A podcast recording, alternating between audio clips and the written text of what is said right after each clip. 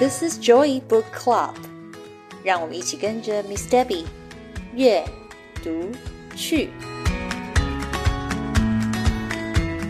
Hi everyone, good morning, good afternoon, or good evening. Welcome to our Joy Book Club. I am Miss Debby. Hi，欢迎大家来到我们的 Joy Book Club，我是 Miss Debby。在 Joy Book Club 里面，每一集我都会分享一本我读到的好书。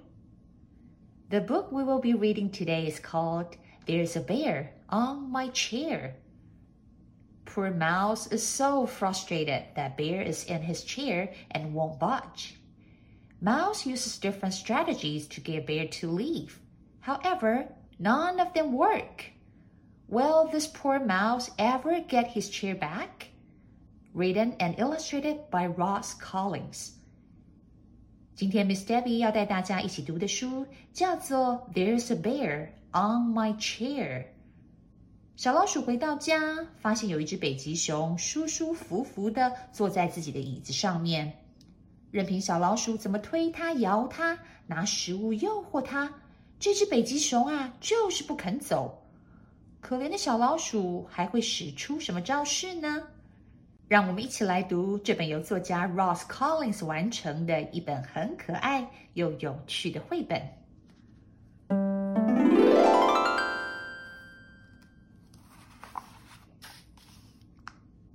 There's a bear on my chair。一进到家门，我没看错吧？既然有一只北极熊坐到了我的椅子上面。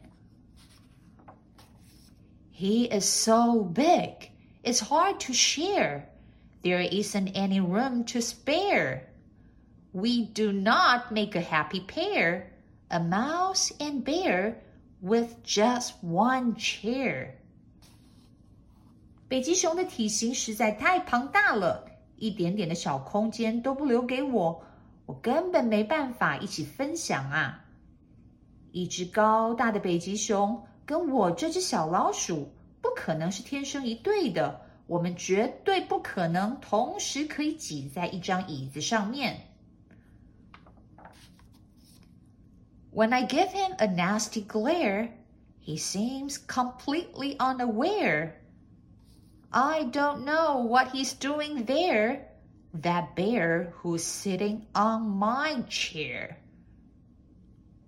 我不开心的瞪了他一眼。这只北极熊竟然完全没有发现呢！我真不懂它在干什么。这只坐在我椅子上的北极熊。I must admit he has some flair.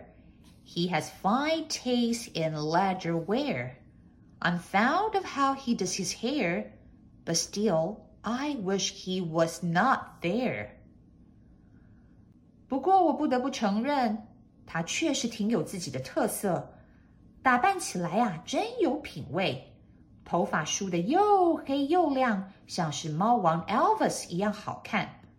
但是我还是不喜欢他坐在我的椅子上。I will try to tempt him with a pear to lure him from my favorite chair. But he just goes on sitting there why won't he go back to his lair? 我拿了一颗梨子，想要诱惑他，让他离开我最喜欢的椅子。哎，北极熊，你看看，有一颗免费的梨子耶，又香又甜的梨子哦。但他竟然一动也不动。北极熊啊，你为什么不回到自己的洞穴里呢？Maybe. I'll give him a scare. I will jump out in my underwear. But no, of course, he does not care. That stinky bear sat on my chair.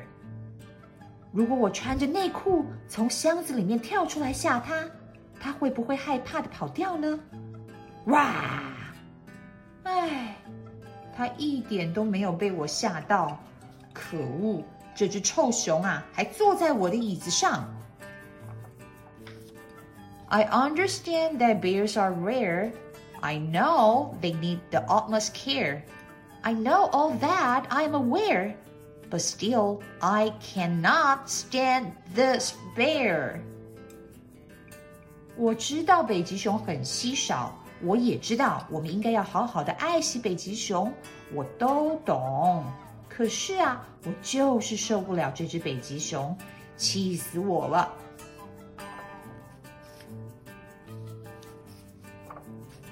That's it. I'm done.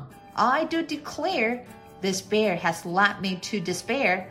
It's not fair. It's not fair. I'm going now. I don't know where. 好了，我受够了。我现在郑重宣布， 这只北极熊让我彻底的绝望。太不公平了，真是太不公平了。这明明就是我的椅子啊！好吧，都给你，我现在就走。但是我要去哪里呢？Oh, the mouse is gone. Where did he go? 北极熊左看右看，哎，小老鼠不见了耶！它去了哪里呢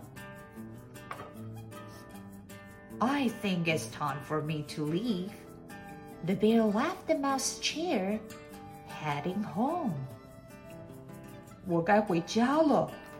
北极熊离开了小老鼠的椅子，往回家的路上。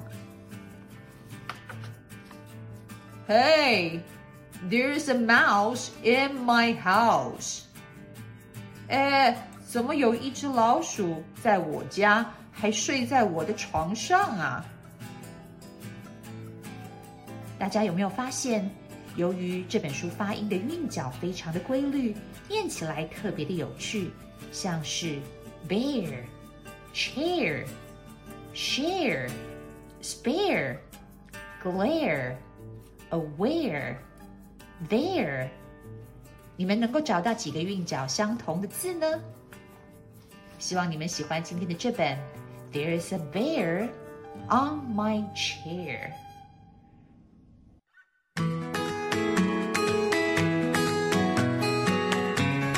Thanks for listening. If you enjoyed this episode and you would like to help support the Joy Book Club, please share it with others or post about it on your social media. You can always reach out me on Facebook at Miss Debby's Joy Book Club or email me at joybookclub2022 at gmail.com。谢谢你们今天和 Miss Debbie 一起读书，别忘了订阅 Joy Book Club 的频道。如果有任何的问题，欢迎你们 email 给我。或者是到 Facebook 上面搜寻并加入 Miss Debby's Joy Book Club，就可以找到我了。I will see you next time. Bye.